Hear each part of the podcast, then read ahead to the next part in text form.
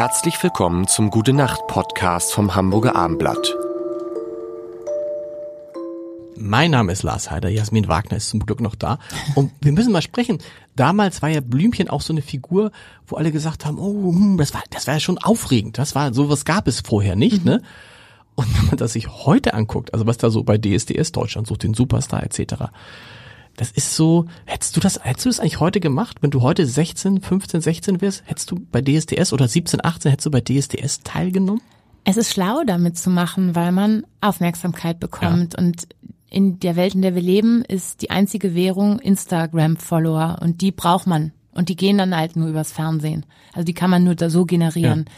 Es ist ein guter Weg, um zu sagen, es gibt mich. Und dann fängt ja erst die Arbeit an. Also es ist auch schlau, bei Germany's Next Top Model mitzumachen als halb hübscher Mensch oder hübscher Mensch, auch wenn man jetzt vielleicht nicht wie ein Model aussieht, weil wir suchen alle irgendwie spannende äh, Charaktere. Das macht zum Beispiel Aftershow-Partys im Moment sehr lustig für mich, weil ich natürlich ich gucke nicht so viel Fernsehen, ich bin nicht, ich bin nicht so aktiv äh, auf so äh, YouTuber, Switch. Das heißt, du bist umgeben von Leuten, die auf eine Art und Weise eine Spartenprominenz haben. Die du nicht kennst. Ja, die, die keiner kennt. kennt. Okay. Es sei denn, man ist okay. 17. Ja. Aber, aber so mischen wir uns dann lustig. Ne? Es, gibt, es gibt eben wenig Menschen, die so eine Omnipräsenz haben, dass tatsächlich viele Generationen was mit dir anfangen das können. stimmt, die gibt's heute quasi. Das stirbt aus. Ja. Vielleicht sind wir 90er. Äh, das, war, das waren die Jahre auch noch mit, das war auch Günter Jauch, Thomas Gottschalk. Also wahrscheinlich heute als also heute, wenn heute jemand so bekannt werden will, es funktioniert wahrscheinlich gar nicht, weil es dieses, dieses Medium, auf das alle starren, gibt es so nicht mehr. Nee, also man muss es, ich erzähle das ja auch immer mein, ja. mein, mein, mein Cousin oder so, oder den nicht natürlich, ähm, die, ähm, dass man heute in der Familie einen Fernseher hatte und man musste sich dann mit seinem Bruder streiten, wer die Macht über die genau. Fernbedienung hat und äh, eine, eine Fernsehsendung, eine große war Familienentertainment.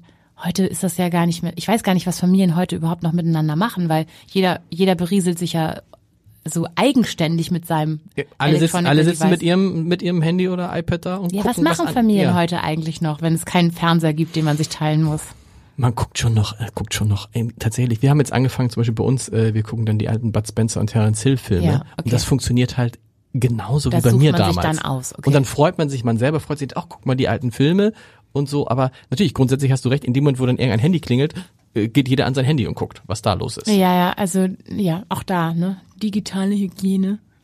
Aber ähm, insofern ist es wirklich eine spannende Zeit, also in der ähm, in der alles geht.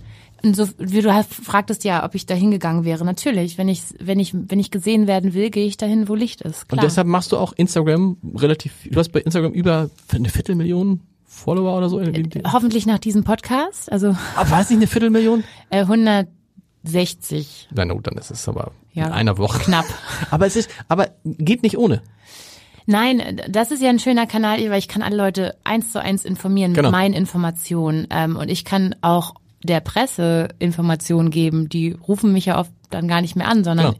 kann ich auch manipulieren. Das ist auch ganz schön. Ne? Ich schreibe dann so Sachen und dann kann ich hoffen, dass sie aufgepickt werden. So, ähm, es ist einfach eine, ein anderer Tausch von Informationen geworden. Und wie nah ist es an der Wahrheit dran? Ähm,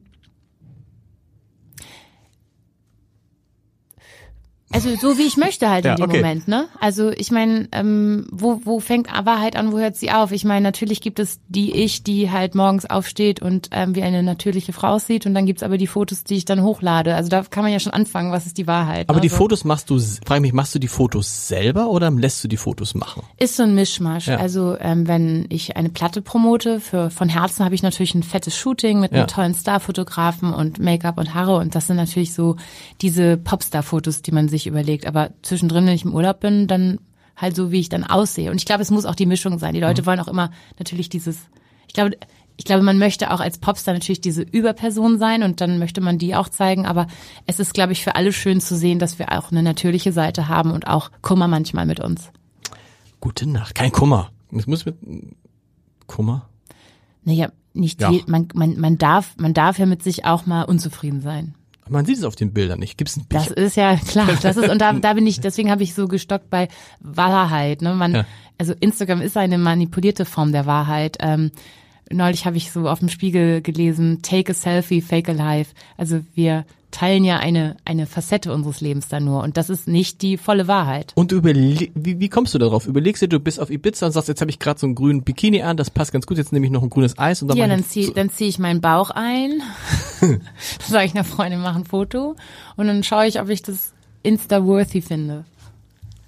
Also wenn es gut ist, poste ich es. Wenn ich es nicht gut finde, lösche ich Und halt. so, und so Geschichten, wenn man weiß, jetzt kommt die, dann denkt man sich, überlegt man sich Geschichten, Storytelling, ähm, wenn jetzt eine neue, neue EP kommt, ein LP, keine, was hat er gesagt, LP, also ein neues Album, dann überlegt Ja. man sich Geschichten, wie soll ich sagen, also bei mir ist es eher so, dass ich weniger poste von allem, was ich mache, weil ich mache so viele, also es klingt auch Mhm. nicht bescheiden, aber ich mache wirklich richtig viele tolle, besondere Sachen. Wenn ich das alles posten würde, würden die Leute, glaube ich, äh, würde denen schwindelig werden. Ich lebe halt, ich lebe halt sehr farbenfroh. jetzt aber gute Nacht.